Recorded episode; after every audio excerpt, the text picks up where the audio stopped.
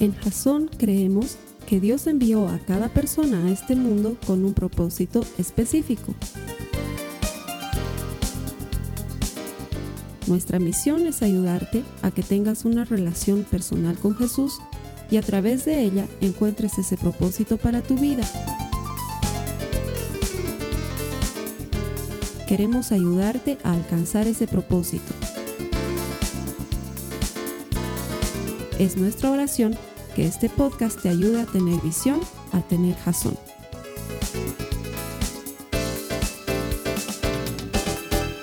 Esta es la última semana de esta serie fabulosa que hemos estado compartiendo. La serie se llama Me Anoto. El objetivo de la serie es que te involucres en la familia de Dios.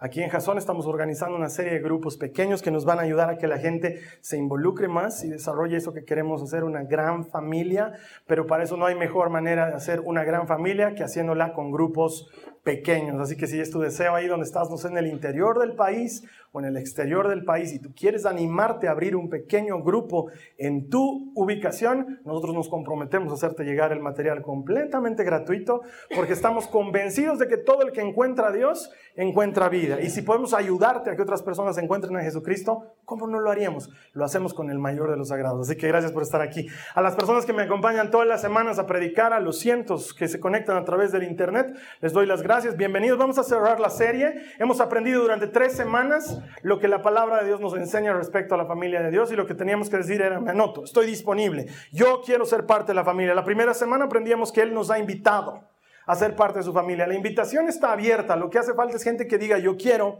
aceptar la invitación. La invitación está hecha para ti, para ti no necesitas ser perfecto, no necesitas ser bueno, lo que necesitas es estar disponible, querer ser parte de la familia del Señor, anotarte y participar de su familia. La segunda semana aprendíamos que eres invaluable que hay algo que Dios te ha dado a ti para que hagas brillar su luz en el mundo. Algo que solamente tú puedes hacer como nadie más lo haría y que sin embargo, aunque lo hiciera otro, nunca saldría como tú lo puedes hacer porque para Dios eres invaluable. Y la tercera semana, la semana pasada, aprendíamos que somos influyentes. Que no necesitas tener un canal de YouTube o ser una persona muy conocida en Instagram para ser un influencer, que lo único que necesitas es influir en tu círculo de amigos, en tu familia, con la gente que te mueves, a tiempo y a destiempo dándoles la posibilidad de conocer a Jesucristo por medio tuyo. Él ya te dijo que eres sal del mundo y luz de la tierra. Y lo único que tienes que hacer es brillar, es lo que te toca. Hoy vamos a cerrar con lo que creo es el corazón de la familia de Dios. Entrar en la familia de Dios significa que conforme Cristo trabaja en nuestras vidas y nos lleva a perfección, la Biblia dice en Filipenses 1.6 que Él va a perfeccionar la obra que comenzó en nosotros hasta el momento en que nos encontremos con Él, la va a hacer perfecta, Él nos va a perfeccionar. En tanto eso va sucediendo, tenemos que ir adquiriendo la característica propia del Hijo de Dios, lo que es ser un verdadero Hijo. Y Dios quiere que nos parezcamos a Él. Así como es el Padre, así tienen que ser sus hijos. Quiere que adquiramos su carácter y su personalidad. Pero desde que somos chiquitos nos educan en una cultura diferente. Y te voy a poner un par de ejemplos que te van a ayudar a entender por qué digo esto y vas a entender que realmente estamos educados de una manera distinta. Hemos crecido con ilustraciones, dibujos animados, películas, cuentos, como por ejemplo este que debes recordar. Debes recordar este de la... ¿Has escuchado la fábula de la hormiga y la cigarra? Todos en algún momento hemos escuchado o la hemos visto en un dibujo animado, nos las han contado. Si no te acuerdas, yo te lo recuerdo. Hay una cigarra que es floja a muerte, vive tocando su violín y tomando sol al lado de la piscina, y mientras tanto la pobre hormiga trabajadora está almacenando y acumulando cosas. ¿Por qué? Porque se viene el invierno y junta grano y junta comida y alimentos. Y la cigarra se burla y le dice, ¿qué tanto trabajas, hormiga? Ven aquí a disfrutar de este sol maravilloso, nos metamos a la piscina y la hormiga le dice, no, ya viene el invierno y vamos a morir de hambre, nos va a faltar. Ah, en su momento nos ocupamos, dice, y llega el invierno y la hormiga se la ve toda sentada, cómoda, tomando su cocoa caliente, su madriguera de hormiga, y la cigarra pobre está afuera muriendo de frío, pidiendo un granito, y la enseñanza detrás de todo esto es ahorrar. Guarda, no vaya a ser que algún día te falte. O tal vez has visto dibujos animados como los que yo veía cuando era chiquito, eso de las ardillas de Disney, este Chip y Dale, has debido ver, ¿no? ve? Toda su vida se dedican a almacenar, a guardar, a acumular. Su gran pelea con Donald, porque siempre se pelean con Donald, es porque ellos están tratando de almacenar en algún lugar de su casa o de su jardín y él le hacen bulla y, la idea detrás de esto es guardar o almacenar. Qué antiguo, Carlos Alberto. Entonces, para los que son un poquito más modernos, eh, la era del hielo, por ejemplo. ¿Con qué comienza? Con Scratch. Este que es una especie de ardilla, igual que está tratando de almacenar y de guardar la única bellota que existe en su momento, ¿no? Y esas ideas se siembran en nuestro corazón y en nuestra mente y terminan creando en nosotros un tipo de mentalidad por medio de la cual siempre creemos que nos va a faltar, que no nos va a alcanzar y que tenemos que almacenar y la Biblia dice todo lo contrario. Mira lo que dice la palabra de Dios en Mateo 6 en el verso 19. Dice, no almacenes tesoros aquí en la tierra. Totalmente opuesto. Donde las polillas se los comen y el óxido los destruye y donde los ladrones entran y roban.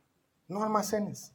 Mientras que toda nuestra cultura nos dice ahorrar, guardar, almacenar, la Biblia nos dice no lo hagas. No tiene sentido. Y mira, si te soy sincero, en todos estos años que tengo de ser cristiano, nunca he escuchado un testimonio, una historia apasionada, una de esas cosas que te cuenten que esté relacionada con gastar. Un, testimonio así, nunca he escuchado. No, no, no conozco a alguien que diga, Carlos Alberto, he tenido un encuentro personal con el Espíritu Santo en el momento en que el banco me estaba dando el crédito. Cuando firmaba ahí y leía que era 30 años plazo, no sabes, Carlos Alberto, he sentido la presencia del Espíritu Santo. En el momento en que el grillete del banco me ataba, he sentido como, oh, Jesús, estás aquí. No, nunca. Nunca. Cuando has salido de vacaciones y se te acababa la, plata que llevaste para la vacación, nunca he conocido a alguien que diga, y cuando estaba gastando el último dólar y se me iba, he dicho, Señor, estás aquí, siento como tu, oh Padre, me llevo un iPhone más, Señor, en el nombre de Jesús. No, no, nunca.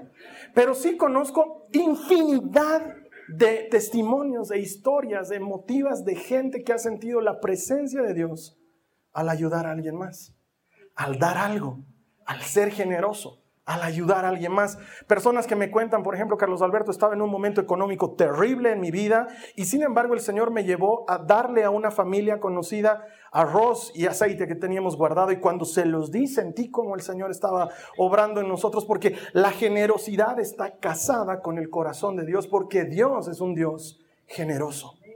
La naturaleza de Dios es dar. Y Él quiere que seamos como Él. Si somos sus hijos, tenemos que parecernos a nuestro Padre. Por eso Jesús nos enseña que hay más dicha en dar que en recibir. Si no, Él nos hubiera enseñado y nos hubiera dicho, hay más dicha en almacenar. Pero no, Él dice, hay más dicha en dar que en recibir. Hay más dicha en ser generoso que en guardar. Es la manera en la que Dios se mueve, es su característica, es su personalidad. De hecho, y te lo he incluido ahí en las notas de la predica, las vas a encontrar un par de artículos de estudios que ha hecho la Universidad de Harvard en los Estados Unidos, una universidad muy seria. He querido encontrar la universidad más seria que puedo encontrar y creo que Harvard es la más seria de todas. Estudios que han hecho por 70, 80 años continuos para ver qué hace que el ser humano sea feliz, qué produce dicha en el ser humano. Y han logrado comprobar que lo que le hace feliz al hombre es dar ser generoso. Científicamente se han hecho estudios del cerebro y se ha logrado ver en tomografías en tiempo real qué partes del cerebro se activan cuando tú eres generoso. Y curiosamente, se activan las partes del cerebro, las mismas que se activan cuando sientes deleite, placer o alegría, las mismas cuando das. Y ellos dicen ahora, científicamente comprobado, el ser humano es feliz cuando da y dos mil años atrás, un humilde carpintero de Galilea nos dijo exactamente lo mismo sin necesidad de estudios. ¿Por qué? Porque Él es el creador del universo, Él es el dueño de todo cuanto existe. Él hizo la máquina y sabe cómo la máquina funciona. Y Él dice, hay más alegría en dar que en recibir. ¿Quieres ser verdaderamente alegre? Solta, no agarres. ¿Quieres ser verdaderamente alegre? Da en lugar de almacenar. ¿Por qué? Yo te hice y te hice para que seas como yo. Si te das cuenta, Dios vive dando. Tanto amó Dios al mundo que dio a su único Hijo, Dios da y quiere que seamos como Él. Y yo sé que ahorita alguien ya está diciendo, ah, ya sé a dónde está queriendo llegar el Carlos Alberto. Sabía que si era lo suficientemente paciente como para venir unos cuantos domingos, algún día lo iba a pescar en una de esas prédicas sobre dar. Tengo que ser perfectamente honesto contigo. La última prédica que di sobre diezmos y ofrendas data de enero del 2015. Fui a buscar y, y yo tengo una responsabilidad delante de Dios. Mi trabajo como pastor es enseñarte todos los principios de la palabra. No puedo guardar algunos y mostrarte otros. Tengo que enseñarte todos los principios de la palabra. Y si no te gustan las prédicas sobre dar, no deberías venir a Jasón porque todos los domingos tenemos una prédica sobre dar. Porque cuando escuchamos dar pensamos que estamos hablando de dinero, pero dar es dar tu tiempo, dar es dar tu ayuda, dar es dar tu oído, dar es prestarte a ti mismo para los demás. Y si quieres ser parte de la familia de Dios y estás pensando que meterte en un grupo es para recibir, no has entendido para qué te metes en un grupo pequeño. Tú te metes en un grupo pequeño para dar apoyo a otro, consejo a otra persona, oración para otra persona, ayudarnos unos a otros. Y claro, en dar es que vas a recibir, porque Dios ha diseñado que todo funcione de esa manera. Cuanto más das es cuanto más recibes. Entonces, esa no es la clásica prédica de diezmo y ofrenda, porque además te aclaro una cosa que ya la sabes porque ya vienes tiempo Jasón. Aquí en Jasón no pedimos diezmo y ofrenda, pero sí tenemos una caja de diezmos y ofrendas. Pero nunca la pedimos. ¿Por qué? Porque no queremos que asocies jamás evangelio con dinero. No queremos que asocies. No queremos que nadie diga, yo quisiera ir hoy día a la iglesia, pero hoy día estoy sin plata. ¿Qué tiene que ver una cosa con la otra? Tú deberías poder venir a la iglesia siempre gratis. La iglesia tiene que ser siempre libre de venir. No tiene que ver con eso, pero sí hay un principio universal relacionado con el dar. Y mi trabajo como pastor es enseñarte lo que este principio transmite. Y es que durante mucho tiempo, por cómo es nuestra cultura, crecemos con una mentalidad que yo le llamo mentalidad de escasez. Tienes miedo, entonces acumulas, pero nunca te parece que has acumulado suficiente porque tienes miedo de que te vaya a faltar, entonces vuelves a acumular. Y sientes que te va a faltar, entonces vuelves a acumular y nunca llegas a tener suficiente. Es una mentalidad de escasez. De hecho, no hace falta ser rico para no tener esta mentalidad. Cuentan que eh, Rockefeller, has debido escuchar hablar alguna vez de este magnate del petróleo en los Estados Unidos. Eh, alguna vez le preguntaban y le decían, eh, ¿cuánto te falta para sentir que ya tienes suficiente? Y él decía, todavía un par de millones. Con eso ya creo que me siento satisfecho. No tiene que ver con si tienes o si no tienes, tiene que ver con cómo piensas. Porque nos han vendido otra mentira. Hay personas que quisieran ser generosas y dar, pero sienten que no tienen para dar y dicen, ¿cómo puedo dar si no tengo? El día que tenga, ese es el día en que voy a dar. Y tengo que decirte que has entendido todo al revés, porque funciona al revés. En el reino de Dios tienes que dar para tener. Si tú esperas tener para dar, no has entrado en el principio del reino. Es al revés. Tú das y luego vas a recibir. Así es como Dios lo ha diseñado que fuese. Pero también deben ser honestos, en Jasón la gente es generosa como no tienen idea. Es generosa a morir.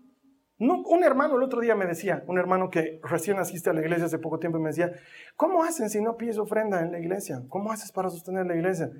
Y yo le decía, si yo me tuviera que ocupar de eso, no estaría pendiente del principio del reino, que es dar y no almacenar.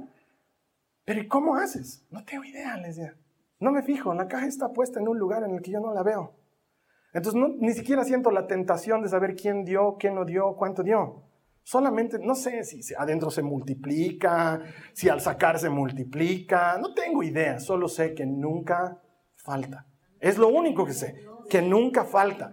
No sé si eres generoso o no eres generoso, pero esa caja me dice que eres generoso. Pero no tengo la más mínima idea, pero sí tengo la obligación de decirte cuál es el principio. Porque si tu mentalidad es de escasez, siempre vives temiendo que te falte. Mira cómo lo presenta Jesús. Él te cuenta algo de esto en Lucas 12, en el verso 16 hasta el verso 21. Dice, luego les contó una historia. Un hombre rico tenía un campo fértil que producía buenas cosechas. O sea, no era pobre, Al hombre le estaba yendo bien económicamente. Se dijo a sí mismo, ¿qué debo hacer? No tengo lugar para almacenar todas mis cosas. O sea, así de bien le iba que ya no tenía lugar para almacenar. Entonces pensó, ya sé, tiraré abajo mis graneros y construiré unos más grandes y así tendré lugar suficiente para almacenar todo mi trigo y mis otros bienes.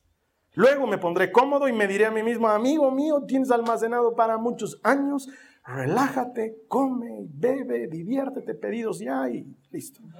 Pero Dios le dijo, y esto que le dice Dios es bien fuerte, necio, vas a morir esta misma noche. ¿Y quién se quedará con todo aquello por lo que has estado trabajando? Y Jesús termina diciendo, así es, el que almacena riquezas terrenales, pero no es rico en su relación con Dios. Es un necio. Y es que cuando tienes mentalidad de escasez, vives dominado por el temor. Porque constantemente te asalta la idea, ¿y si me falta? ¿Y si no puedo pagar? ¿Y si no me alcanza? ¿Y si algo se me arruina? ¿Y si me enfermo? No tengo plata, ¿qué voy a hacer? Y esa mentalidad te vuelve esclavo. Y sin embargo la Biblia habla de que la mentalidad de los hijos de Dios es completamente distinta. La mentalidad de los hijos de Dios es una mentalidad de abundancia que se basa en lo siguiente. Primero, que Dios es bueno.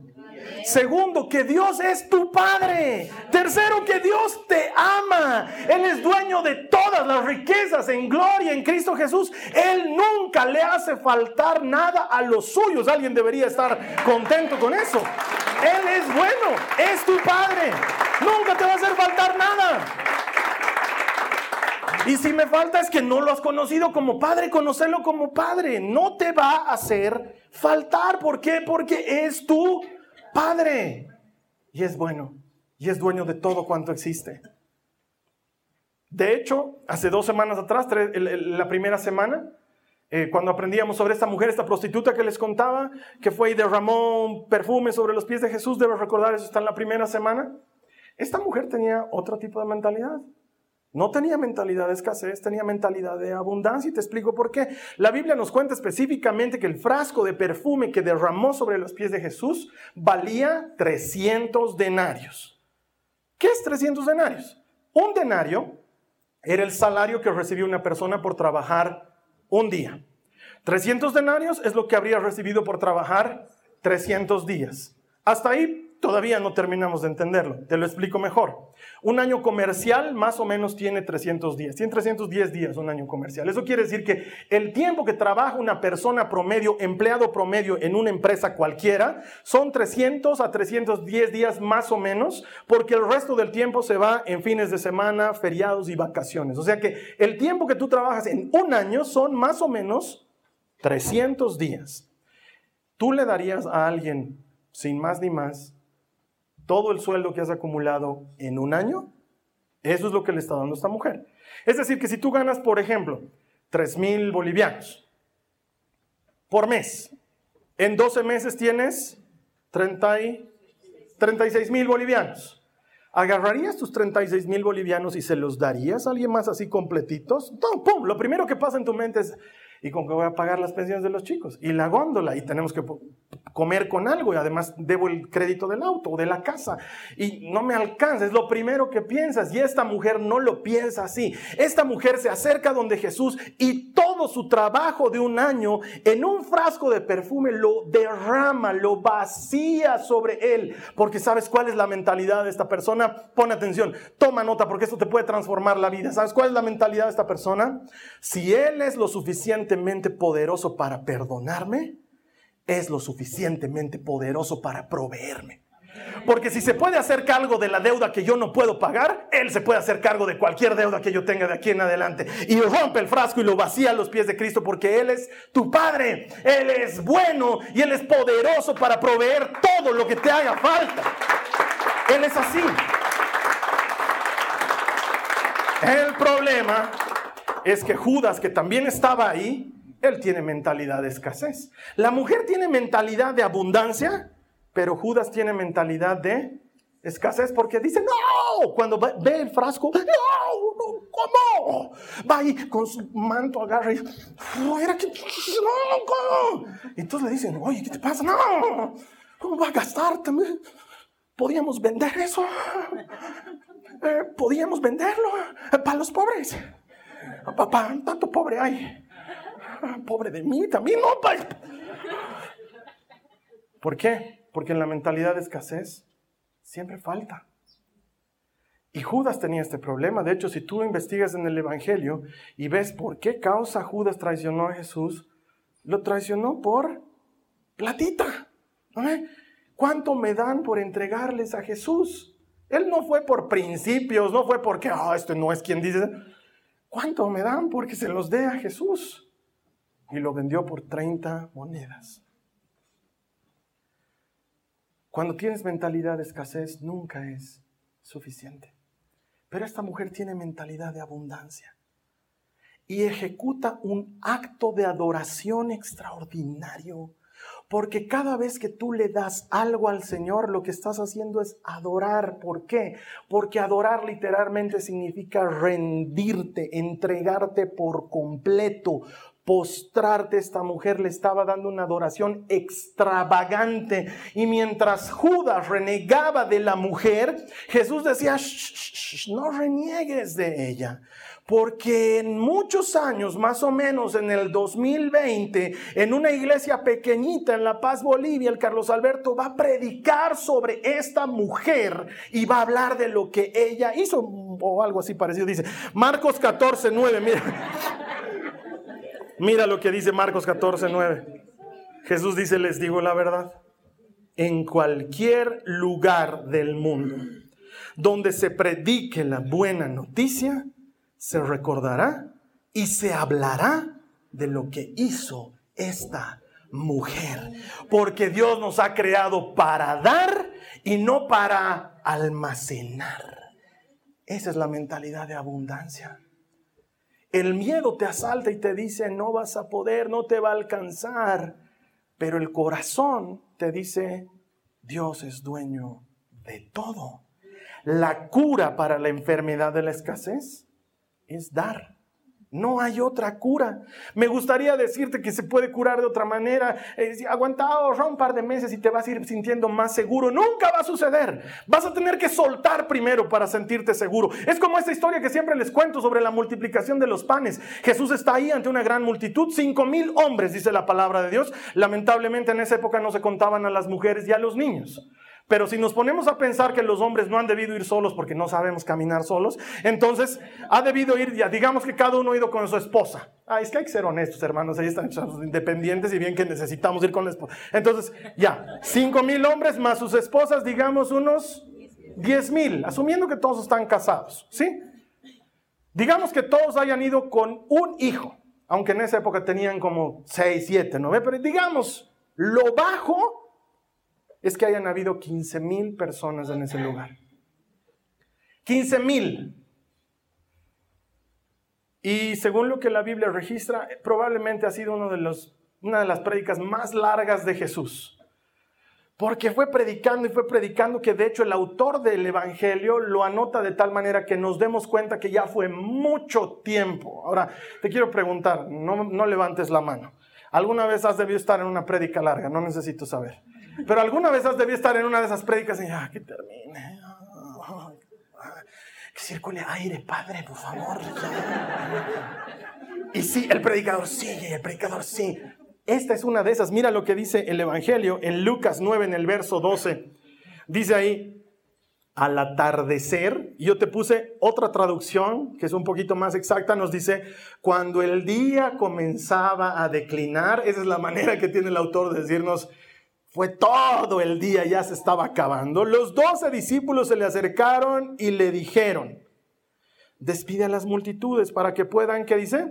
Conseguir comida y encontrar alojamiento para la noche en las aldeas y granjas cercanas. En este lugar alejado, ¿qué dice ahí? No hay nada para comer. Es que lo que pasa es que se deben estar muriendo de hambre.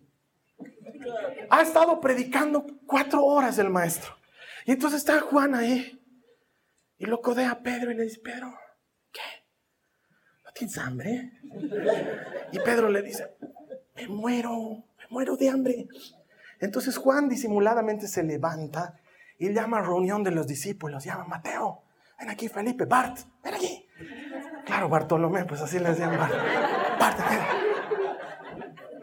Los reúne y les dice, oye, brositos, ¿no tienen hambre?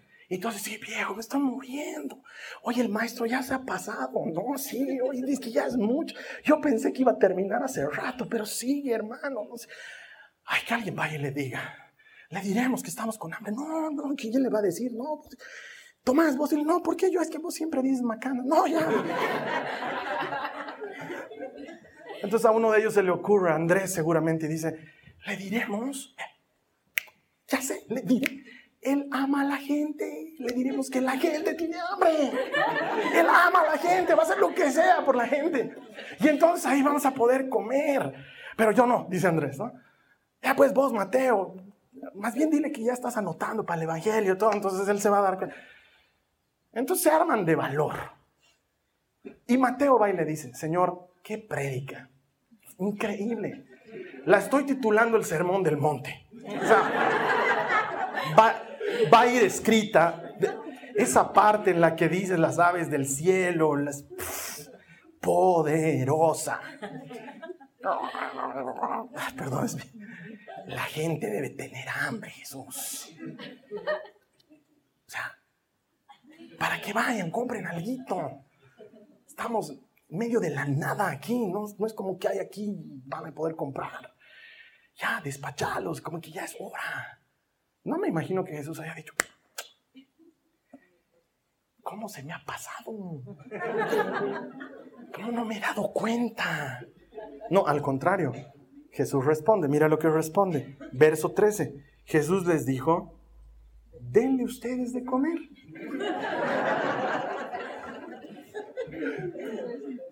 ¿Por qué? Jesús tiene mentalidad de abundancia. Él no está preocupado de dónde, él sabe que va a alcanzar. Pero lo único que tenemos son cinco panes y dos pescados, le respondieron, o esperas que vayamos y compremos suficiente comida para 15 mil. Mentalidad de escasez. No nos va a alcanzar. No me imagino que Jesús diga, pucha, cierto, ¿no? Qué mal maestro soy.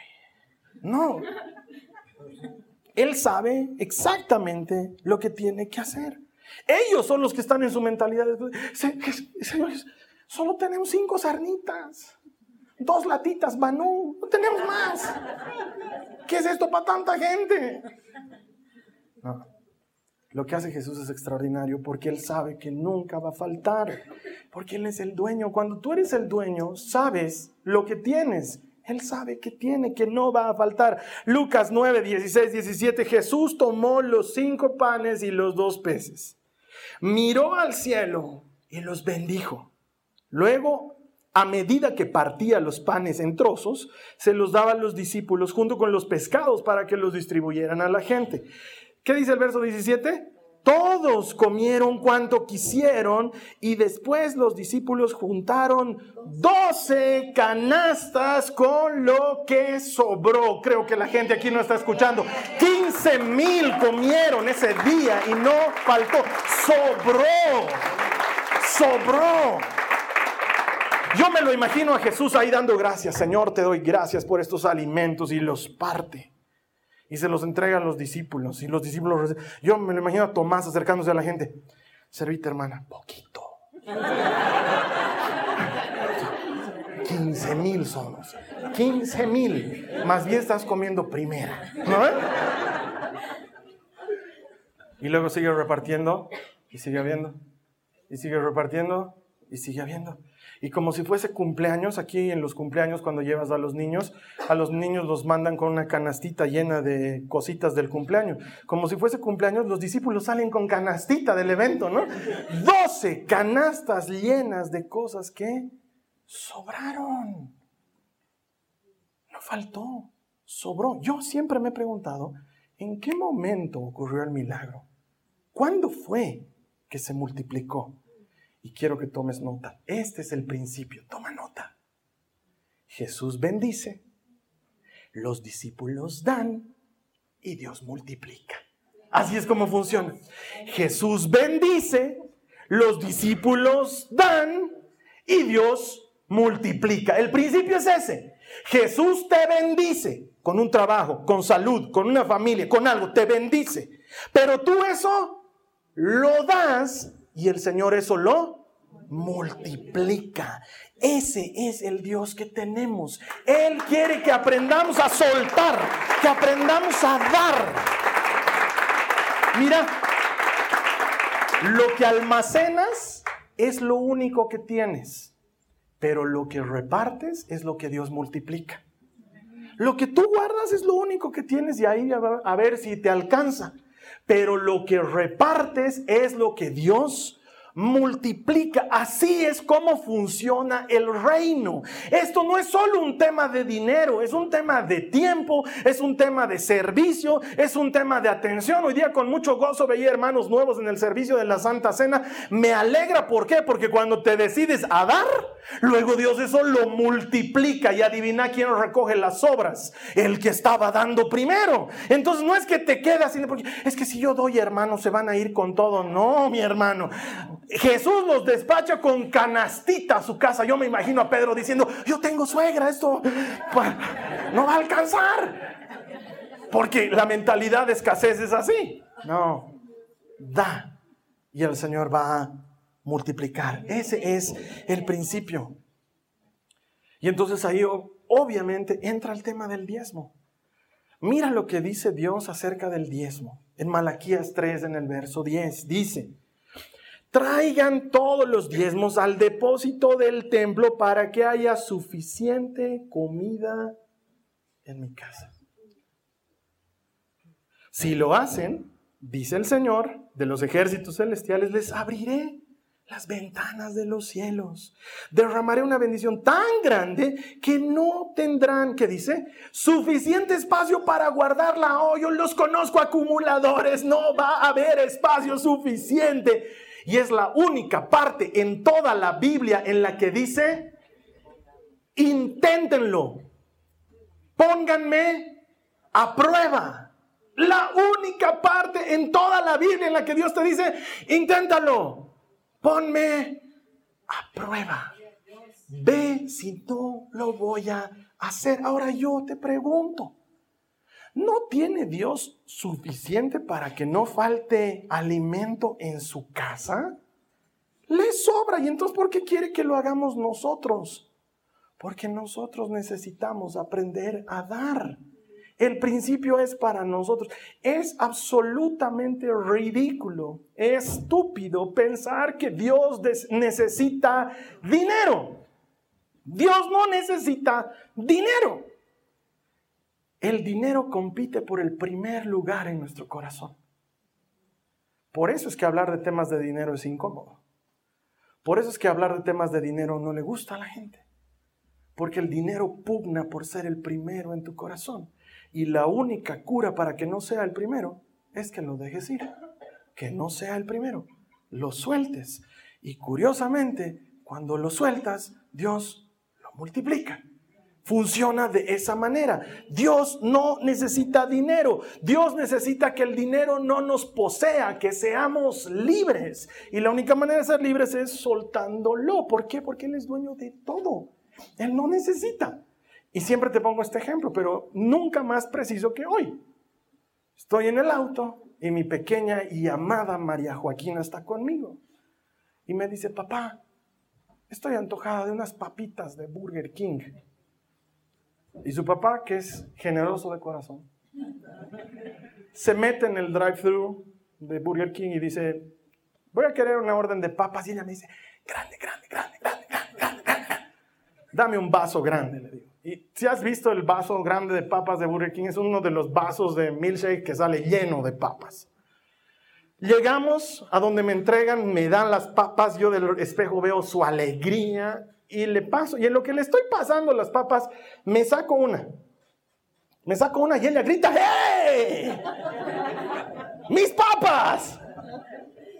Yo la miro y en ese momento el tiempo y el espacio se congelan.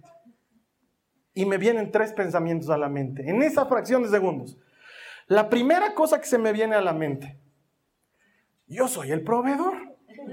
Soy la fuente por medio de la cual la María Joaquina tiene papas en ese momento. Está en mí el dárselas o el quitárselas. Soy el dueño de las papas. Yo he pagado por ellas. Son fruto de mi trabajo y he decidido en mi bondad y mi misericordia proveérselas como gesto cariñoso de padre bondadoso que soy.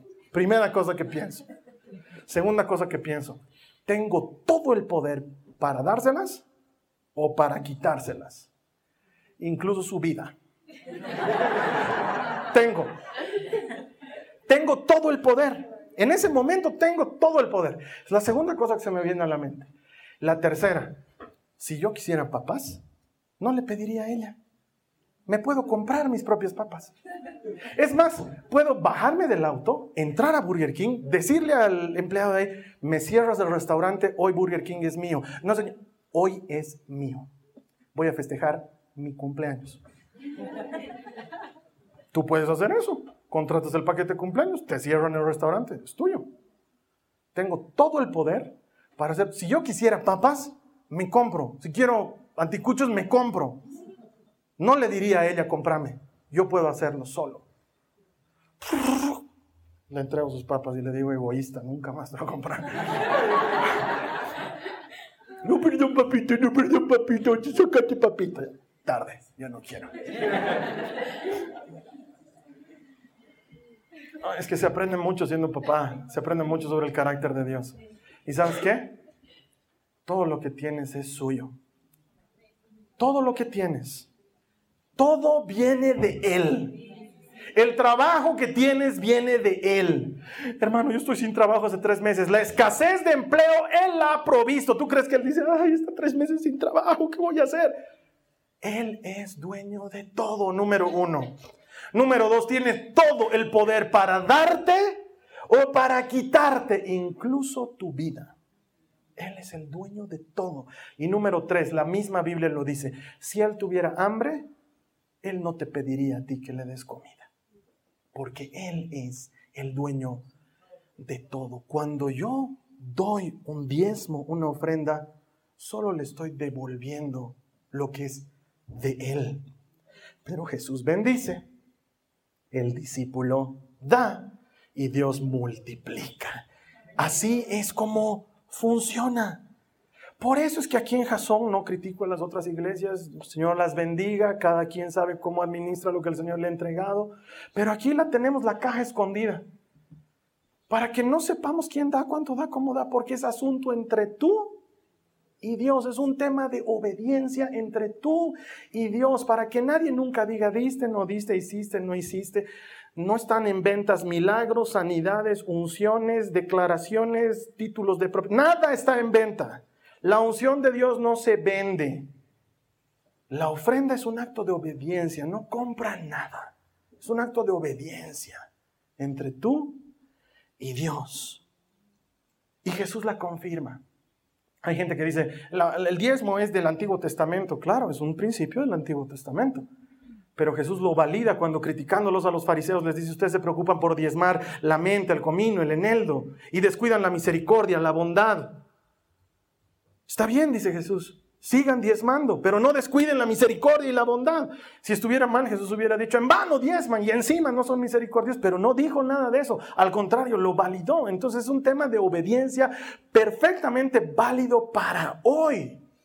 Perfectamente válido para hoy. Y en 20 años, son más de 20 años, ¿cuánto tiempo tengo de este año cumplo? Uy, se me fue la cuenta. Cumplo 29 años de conocer a Jesucristo. En 29 años de conocer a Jesucristo he aprendido que la gente que tiene problemas con el diezmo es la gente que no da diezmo. Así de sencillo. Porque los que no tienen problemas dan, no se quejan, no tienen problemas. Pero los que dicen, mm, no sé, no sé, a mí, para mí que el pastor hace algo con esa plata. Sí, en serio. En serio. He visto, veo memes en, en Facebook que dice, el diezmo déselo a este pobre y mande a su pastor a trabajar. Claro, como el pastor solo trabaja el domingo, ¿no ve? El pastor solo trabaja el domingo y solamente en dos servicios, ¿no ve? Nada más, no hace nada. Todo el resto de la semana está contando la plata de los diezmos.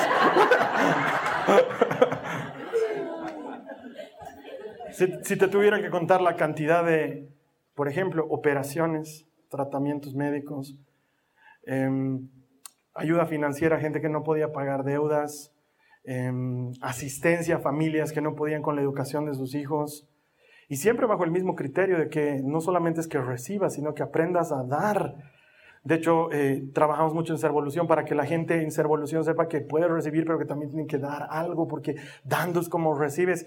La cantidad de gente que ayudamos y la, la cantidad de gente a la que servimos es impresionante. Es, eh, porque Dios multiplica más allá de lo que te puedes imaginar. De hecho, te quiero contar algo que no estaba pensado para que te lo cuente en la prédica, pero el Señor lo puso en mi corazón y quiero ser obediente. Para fines del año pasado, octubre y noviembre, dejamos de tener reuniones porque nuestro país estaba convulsionado. Entonces, no hay reuniones, no hay diezmos y ofrendas, es así de sencillo. Pero la iglesia tiene que seguir pagando sus obligaciones, alquileres y el dinero que paga alguno de los servidores que trabajan en la iglesia y muchas de las cosas que tenemos que cubrir. Y no tenía el dinero suficiente. No lo tenía, no había. Me reuní con las personas con las que manejamos las finanzas, vimos, no alcanza. ¿Qué vamos a hacer? Ya veremos pues, cómo cubrimos, ¿no? ¿Qué vamos a hacer? A los dos días me llama un hermano. Carlos Alberto, ¿nos podemos ver? Me dice. Yo no me veo con nadie, así que le digo, no, hermano. no, claro que sí, le digo, hermano, ¿en qué te puedo servir? No, es que es personal, te quiero ver. Me dice. Ok. Nos vemos, el hermano me cuenta algunas de sus cosas y me dice, y además he venido, me da vergüenza, me dice, pero quiero entregarte mi diezmo. Y yo le digo, no, hermano, no hay cajita para eso, por favor. No, hermano, me dice, es que yo quiero entregarte, porque he estado acumulando de varios meses que no he estado dando, porque hasta me da vergüenza, me dice. Yo le digo, ok, hermano, ya, saca una lata, de esas latas de chocolates, y me da la lata. Y le digo, ¿quieres que conte? No, no, no. Vos que nomás, porque está desordenado, me da vergüenza. Se va el hermano. Yo abro la lata. Empiezo a contar el dinero. Por eso es que no quiero que me den a mí. Yo decía, ¿cuánto gana este hermano? o, ¿de cuántos años no está dando? Me gustaría decirte que ese dinero alcanzaba para lo que debíamos cubrir de dos meses. Pero no solo alcanzaba, sino que alcanzaba para los próximos tres meses más de cosas que íbamos a cubrir, por si el país se hundía, todo lo teníamos cubierto. ¿Por qué? Porque Dios siempre da y sobra. Él bendice y multiplica. Es lo que hace el Señor.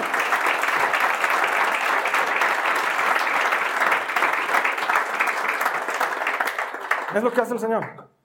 Es algo que Él hace. Te cuento otro. Durante mucho tiempo hemos estado ayudando a una hermana en temas de salud muy fuertes. Nunca, porque hay hermanos a los que les digo, esto te estoy dando y voy a necesitar que lo devuelvas porque lo vamos a reutilizar en otra cosa en la iglesia. Pero a esta hermana nunca le dijimos que lo íbamos a reutilizar. Nosotros le, ayudábamos porque realmente estaba en una situación desesperada. Y de pronto un día llama y dice, eh, quiero devolver el dinero que me han dado. Pues no, se ha sido una ofrenda, no, no tienes que devolverlo. No, es que el Señor me ha dicho que tengo que devolver. Nos devuelve el dinero. Justo ese mismo día, otro hermano me llama y me dice, Carlos Alberto, vamos a necesitar X cantidad de dinero para ayudar a esta persona que ha sufrido este accidente. Espera un ratito, ¿qué cantidad de dinero me estás diciendo? X. Yo voy al otro lado, ¡Ah, nos han devuelto X. No puede ser. ¿Cómo es posible ¿En, qué, ¿En qué alguien que sabe de economía, explíqueme, cómo es posible que necesites 3 mil bolivianos y en cuanto necesites alguien aparezca y te diga, toma 3 mil bolivianos? ¿Cómo es posible? Pero Dios sí sabía. Entonces, ¿sabes qué hemos hecho? De un bolsillo al otro, directo. a la hermana y directo al otro hermano. Ahí tienes, hermano, el Señor dice que lo uses. No sé cómo pasa. Solo sé qué pasa. Solo sé qué sucede. Pero tanto más te angustias y dices, si no voy a tener, y si me va a faltar, y si no me va a alcanzar, tanto más entras en esa mentalidad y ese ciclo de sufrimiento. Eso no es solo plata. Cuando me pongo a pensar en la cantidad de prédicas, audios, videos, material gráfico, estudios bíblicos que ponemos en el internet gratis para que alguien más los utilice, y lo que el Señor hace con eso. La otra semana me escribe una hermana celosa de Jasón que vive en otro país y me dice, Carlos Alberto, alguien está predicando tus prédicas. Y yo le digo, ¿quién? Pásame el enlace. me pasa el enlace, entro a ver y digo, wow, me quiero volver loco. ¿Cómo es posible que alguien esté haciendo esto? Le escribo al hermano y le digo, gracias. No sabes la alegría que me da que alguien por fin haya entendido que lo que ponemos en internet es para que lo usen sin necesidad de pedir permiso. Es una maravilla. Y la hermana me dice, tienes razón, mi marido me, ha reñido. Me ha dicho tanto, dice el Carlos Alberto, que las prédicas son gratis para que el mundo las use en internet, Carlos Alberto, pero es que yo me siento celosa de que usen tu material. No es mi material. ¿Cuántas personas? ¿Te imaginas? Cuando les he contado que 61.550 estudios bíblicos han sido descargados en el... ¿Quién lo habrá leído? ¿Por qué? Porque alguien fue bendecido y lo dio gratis y Dios lo multiplicó. Así es como funciona. La cura para la mentalidad de escasez es dar, porque Dios nos ha dado para dar y no para acumular. Yo te quiero invitar a que cierres tus ojos. Vamos a orar.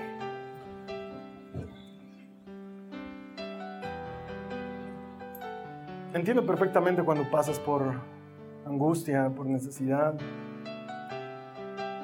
Es algo en lo que todos nos vemos involucrados de una u otra manera, porque hemos sido criados en una cultura en la que tememos que nos falte el día de mañana. Pero tenemos un Padre que es bueno que te ama y que Él no va a permitir que te falte. Si tú quieres entrar de lleno en la familia, necesitas ese corazón. Yo te invito a que hagas esta oración conmigo para rendirle tu corazón a Cristo. Dile conmigo al Señor, Señor Jesús, te doy gracias porque tú, Señor, lo diste todo en la cruz del Calvario. Y aquí está tu simiente. Tus generaciones se han multiplicado somos billones en el planeta que creemos en tu palabra. Quiero tener, dile a Jesús, quiero tener tu mismo corazón y tu misma manera de pensar. No temor, no escasez, sino fe, confianza en que eres mi Padre, que me amas y que tu provisión es abundante. Confío en ti te entrego mi vida para que cambies mi corazón. Quiero parecerme a ti. Ayúdame, Señor. Multiplica esta semana las oportunidades de dar a alguien más algo de mí. Quiero ser generoso. Quiero ser generosa como tú eres conmigo. En el nombre de Jesús. Amén. Muy bien, la siguiente semana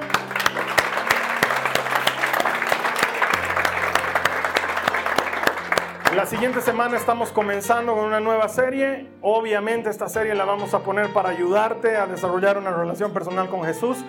Quién sabe ya te vayas a animar a hacer uno de estos pequeños grupos que estamos abriendo. Ponte en contacto con nosotros para que podamos proveerte el material. Y luego inicias una de estas cosas hermosas en tu casa. Da, ahí está, qué cosa más linda. Da tu casa. Esa casa con la que el Señor te ha bendecido. Dala y deja que el Señor multiplique. Quién sabe cuántas vidas logras alcanzar por medio de esa pequeña ofrenda. Y luego ahí tú vamos a celebrar tú y yo, que todo el que encuentra a Dios, encuentra a Dios. Te doy aquí la siguiente. Esta ha sido una producción de Jason Cristianos con Propósito. Para mayor información sobre nuestra iglesia o sobre el propósito de Dios para tu vida, visita nuestro sitio web www.jason.info Allí encontrarás muchos recursos para animarte en tu relación con Dios, enseñanzas, nuestro blog, prédicas y mucho más. Te lo deletreamos www.jazon.info. También puedes visitarnos en nuestro sitio en Facebook www.facebook.com barra Que Dios te bendiga abundantemente. Muchas gracias.